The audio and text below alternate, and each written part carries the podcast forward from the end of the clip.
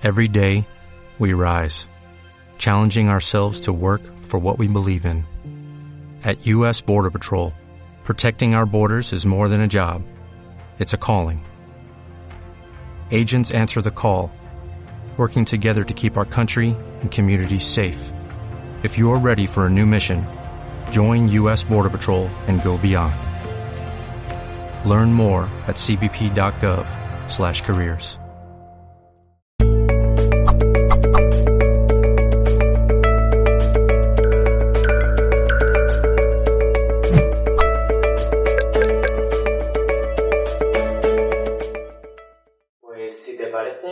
ahora me gustaría comentar el tema del erotismo o el eros, como se decía en la antigua Grecia, porque siento que de alguna manera eso es lo que queremos rescatar, ¿no? Cuando, cuando vemos que una relación se nos está encerrando esta pasión, estas ganas de, de relacionarnos, este el erotismo, ¿no? Eh, y que a veces pues se necesita este espacio en las relaciones para que para que no haya ese apego ¿no? Eh, tan fuerte que, que, que, donde se pierde el, el erotismo. ¿no? Me gusta más que romanticismo, o sea, Mm. esta palabra. Sí, y, y ahora, tal y como lo has dicho, me ha hecho pensar mucho, ¿no? Cómo, cómo tenemos estructurada nuestra vida para que tengamos que crear un compartimento para, para compartirnos íntimamente. Me, me da mucho que pensar porque digo, es verdad que a veces nos pasa, ¿no? Tenemos que encontrar el espacio, incluso a veces lo ponemos en la agenda, como ese día cenamos mm, y hacemos algo romántico y vamos a una... Pero no tenemos ese espacio. ¿Por qué? Porque generalmente o hemos creado una familia y hay hijos que nos reclaman, o porque mm, ya tenemos muchas horas de trabajo, tenemos muchos compromisos. Entonces, ¿dónde encontramos el erotismo? ¿En qué? ¿En dos horas? Que venimos estresados de otra cosa, entonces nos tenemos que sentar y de repente sentir una magia increíble y tu, tu cuerpo se suelta. Mi experiencia es que no, que yo precisamente me sentía a veces como ya. Y, eso nos lleva a la cultura de la rapidez también y, nos lleva otra vez más a caer en los estereotipos más que vende la pornografía, incluso que es el, el- la rapidez, el llegar al orgasmo, que las cosas duren poco rápido y sean intensas, ¿no? Que es un poco lo contrario del concepto de erotismo, porque para mí erotismo es saber caer también en, en- en el espacio en el que entras en ese, por decirlo de alguna manera así un poco más exagerada, pero en un trance, en una conexión en la que realmente entras en lo que estás haciendo. Entonces, para mí el erotismo es, es algo que se ha dejado súper apartado socialmente. Yo creo que si le dices a cualquier persona erotismo, pues igual imagina unas fotos eróticas con, no sé, con lencería o unos labios bonitos o no, no sé, como hemos, lo hemos relegado, pero no lo estamos viviendo en cuerpo y alma. Y, y creo que necesitamos también cambiar la forma en cómo nos relacionamos para encontrar esos espacios. ¿Cuándo encontraremos esos espacios? Cuando podamos vivir, con, vivir, cuando podamos vivir conectados y conectadas con lo que, con quienes somos. Porque si yo tengo el espacio para trabajar mientras me cuido, mientras que también me doy el tipo de alimentación que necesito para estar relajada, mientras encuentro el espacio para conectar con mis hijos y hijas si es que tengo, o para, con, con mi mascota, con lo que sea, si yo tengo un espacio donde no tengo que abandonarme literalmente para focalizarme en una sola cosa como nos piden en el trabajo y delegar todo en compartimentos, estaré mucho más tranquila. Es como que toda la sociedad ya te mete en, esa situación, ¿no? Pero pongamos el caso de que, bueno, que tenemos ese ritmo de vida, eso es como funciona la sociedad, pues a mí me lleva un poco a, a dar mucha más importancia a eso. A que precisamente que nos cuesta tener ese espacio, que cuando nos, los de- cuando nos lo demos, ese espacio, que le demos la importancia que tiene al relajarnos. Y que la sexualidad no tenemos ni idea realmente de lo que es, creo. Lo digo por experiencia propia, porque yo cuando empecé en el mundo swinger, que para mí fue la entrada en el mundo de las no monogamias, yo tenía una idea muy clara de lo que significaba ser muy sexual. Ah, claro, a mí me han dicho que soy muy sexual, pues muy ser muy sexual significa pues que quiero tener sexo todo el día, que el tipo de sexo que quiero es tipo, bueno, como muy de fuego, muy de, ah, que me cojan fuerte y que, bueno, un poco conectado a la pornografía o lo que me pudiera gustar a nivel de fetiches, vivirlos todos, todos, hay que vivirlos todos, ¿no? Y es como, mm, en eso no encontré conexión conmigo misma, no lo encontré. Porque seguía lo mismo, ¿no? Seguía como buscando unos objetivos, tal, ah, claro, tendría que ser multiorgásmica y tengo que tal. No podemos conectar ahí. Entonces, para mí es, es decir, pues, ¿qué quiero? Lo primero es saber que no sé lo que quiero, es que no sé qué me gusta, si no conozco mi cuerpo. Es que aunque nos masturbemos, conocemos nuestro cuerpo, el resto de nuestro cuerpo, nos tocamos ahí, no damos ninguna importancia, es como se nos ha vendido, hay que masturbarse, pero cuando nos tocamos, cuando nos masajeamos, incluso incorporar rutinas que a mí me han servido, que es por la mañana eh, untarme de aceite, ¿no? Algún aceite así de almendras o algo agradable y realmente dedicarte un rato al cuerpo, ¿no? A despertarlo, conectar. Entonces, esto también lleva un poco al tantra. Yo personalmente no he hecho mucho de tantra, pero, pero a mí me lleva lo poco que he hecho a, eso, a la necesidad de, de, dejarte fluir y entender que qué es lo que quieres a cada momento, no seguir un patrón. Tú te pones con alguien a, a tener contacto físico y empezar con algo muy sencillo y desde ahí, cuando conectes con eso, darte cuenta si quieres otra cosita o no. Ah, pues me apetece eso. Ah, pues... Y como ir conectando, conectando, conectando, conectando, fluyendo, fluyendo, fluyendo, y puede que termines en un masaje. O que termines en, no sé qué, o en un multiorgasmo, pues está súper bien, ¿no? Pero que no sea como una pauta marcada, que esto lo tenemos como, creo que es muy perjudicial la forma como vemos la sexualidad. Sí, un poco en esta línea, ¿no? Eh, Sería como el estereotipo este del sexo alemán, ¿no? De 5 minutos de esto, 10 minutos eh, sexo oral y 15 de, Dios mío. Esto sería un poco el, desnaturalizar, ¿no? El sexo y, y, también, pues lo que dices, por los tiempos que tenemos, tengo este espacio para practicar sexo, pues tiene que tener estos tiempos porque si no, no me da. No puede, no puede ser que me largue más en en la mirada o en, simplemente en el tocar.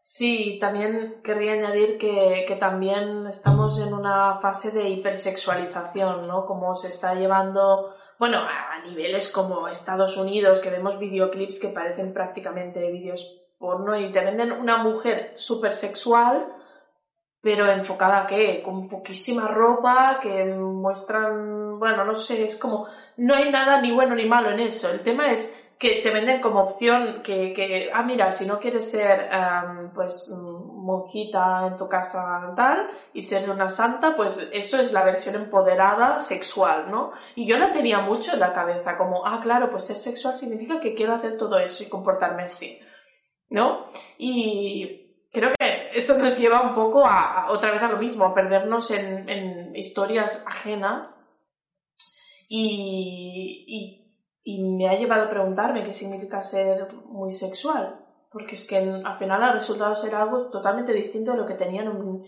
inicio en la cabeza.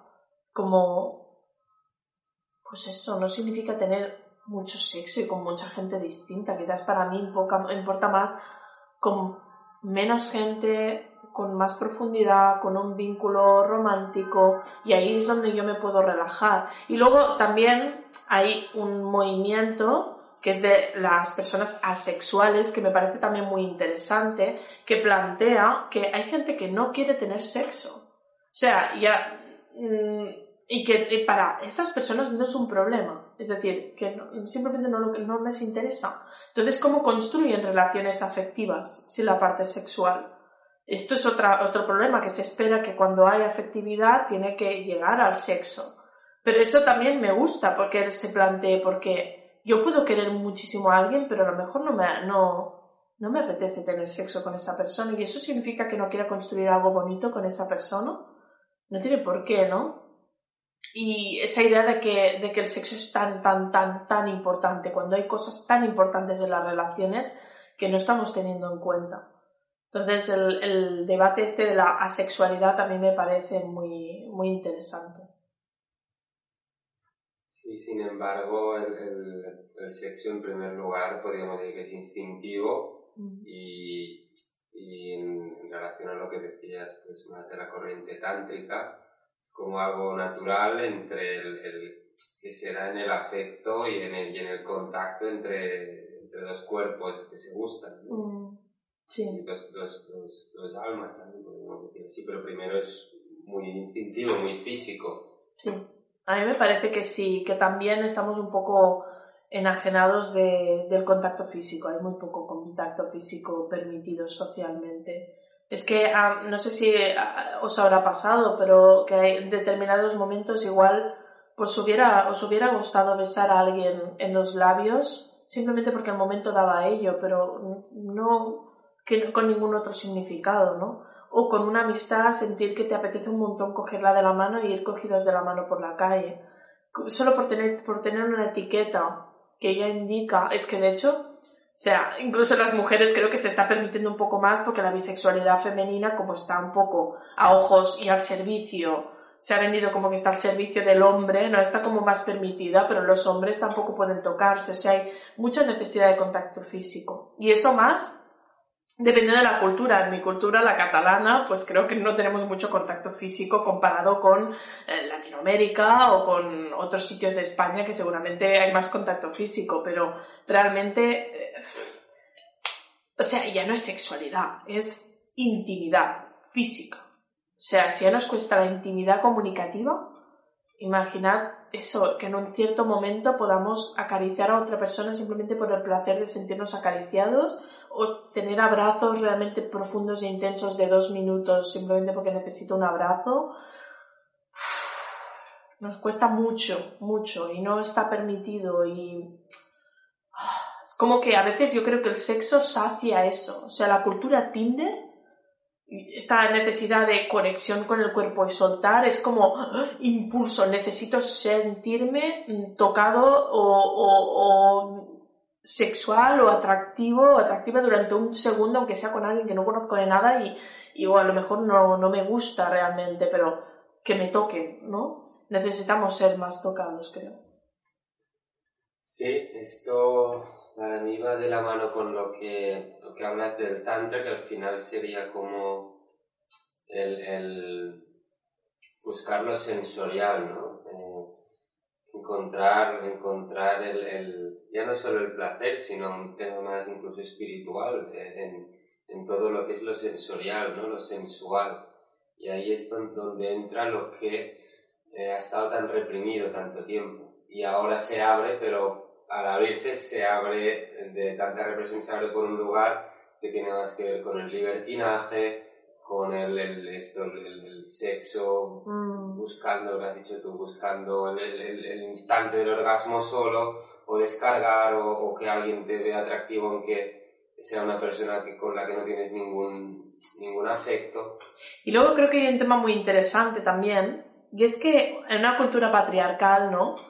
Eh, donde no tenemos, o sea, a nivel personal, como personas, no tenemos equilibradas nuestras energías femeninas y masculinas, que todos tenemos, ¿no? Sino que el hombre ha sido arrastrado hacia potenciar su energía masculina a tope y reducir la femenina, y nosotras mm, potenciar la femenina y reducir la masculina, ¿no? Pero aún así, es como el sexo está todo alrededor de la energía masculina. Una energía masculina que se relaciona como? Pues de forma clara, voy a por lo que quiero, pum, algo rápido, em, objetivos claros, cumplir, ¿no? La energía femenina es mucho más lenta. Y me da la sensación de que las mujeres también intentando encajar cuando nos está importando tanto que el hombre nos quiera por temas culturales, eh, la mujer está encajando en una sexualidad muy masculinizada también y se está buscando que a algunas mujeres les pueda funcionar, por supuesto, y a hombres también. Pero nos estamos polarizando hacia esto, ¿no? Hacia una masculinidad rápida, precisa, em, con objetivos, tal, y estamos olvidando la parte femenina. Y yo creo que precisamente volver a lo femenino, volver a nos damos tiempo, conectamos despacio, eh, lo sensorial, no ir a objetivos, disfrutar del presente, de lo que estamos haciendo y que a la vez el hombre poco a poco vaya viendo, porque yo creo que hay mucha confusión y también llega un punto en que los hombres también piensan que las mujeres solo buscamos empotradores, ¿no? Y es, como encontrar ese, ese equilibrio de, de, volver otra vez a, a, experimentar las dos energías, la que sabe lo que quiere y lo sabe pedir o sabe mm, valerse para, para, para, eso, para mostrarse tal y como es, y la energía femenina que también nos permite el, el, reconectar de otra manera, ¿no? Y creo que eso, si los hombres también desarrollan esa parte, que también la disfrutan, lo digo por experiencia, pero cuesta mucho más de que la vayan sacando, la parte de besos lentos, caricias, retrasar el clímax, Em, disfrutar más del proceso y de, de, todo el cuerpo, no solo de las partes más genitales, y las mujeres también se van dando ese permiso, encontraremos una sexualidad muchísimo más rica y no tan polarizada. Es algo que me parece muy interesante y que yo misma también he tenido que hacer ese proceso de, de, despertar mi energía femenina, que la tenía mucho más. No, no, no, es que los hombres quieren ir rápido, o bueno, con mujeres la verdad es que entre dos mujeres la energía es muy distinta. Es como hay ese espacio de, entonces, ¿cómo? ¿No? Al menos yo que digo más desde la bisexualidad, ¿no? Eh, entre dos, imagino que en, en, en, la, en lo homosexual entre dos mujeres la energía tiene que ser súper distinta, pero estamos hablando como en roles de género muy, muy fuertes.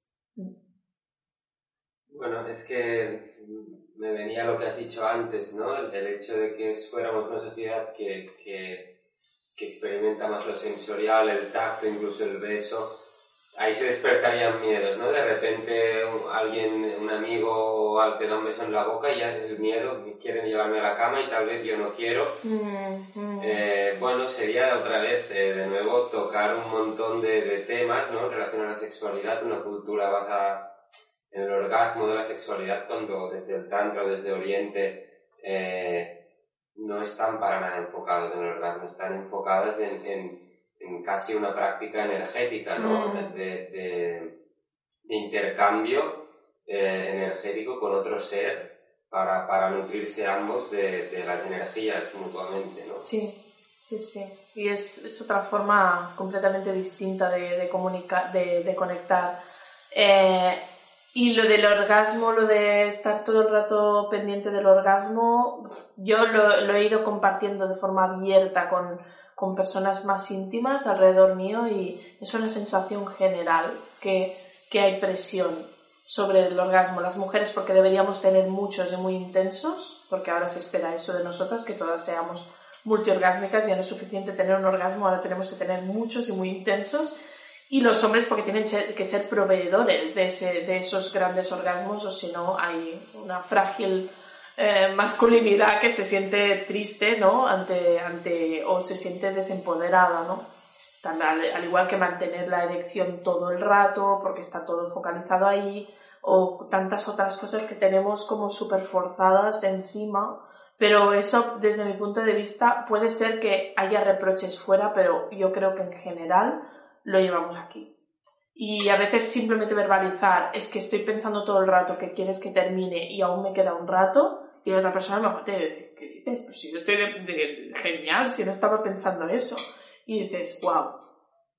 Simplemente verbalizarlo y decir, es que, es que es verdad, si es que lo he pensado yo, estoy todo el rato pensando que te aburres. Entonces, es eso, como darte cuenta de que tú misma, tú mismo te boicoteas esperando que, bueno, responder ante un patrón que no sabes si es el de la persona que tienes delante. Es, es, es porque es muy tabú aún.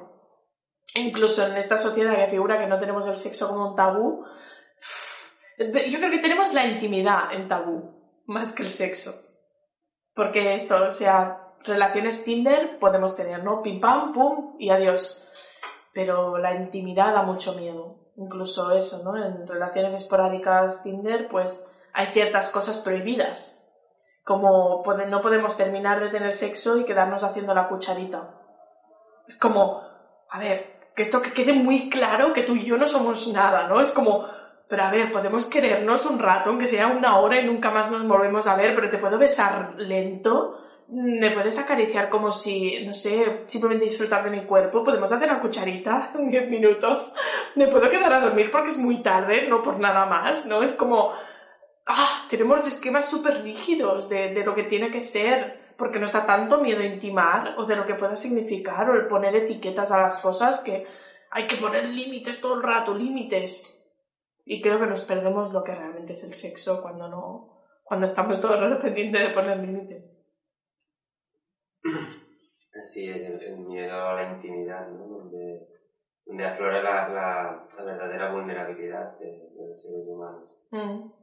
Y aquí supongo que es seguramente la parte del feminismo más, más interesante, ¿no? La, la, el, el, el, poner la vulnerabilidad en, en, en el centro de, de, de, una condición humana y, y de, de, fortaleza, de, integridad, como la, la, la, señal de estar uno conectado con uno mismo, tener estos espacios donde esto pueda aflorar y pueda ser comunicado.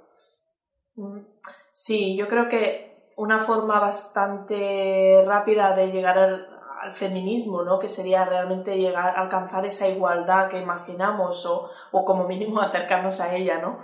Eh, más allá de todo lo que ya se está moviendo ¿no? y la desigualdad que hay a nivel ya logístico y de Estado, yo creo que nos ayudaría mucho que poco a poco vayamos mostrando vulnerabilidades, más que luchar desde nuestras diferencias, reconocer que a veces nos defendemos por vulnerabilidad, ¿no? Porque si yo pienso que tú eres una amenaza porque todos mis exnovios eh, me han em, me han tratado mal, y yo directamente te trato mal ya por si acaso, ¿no?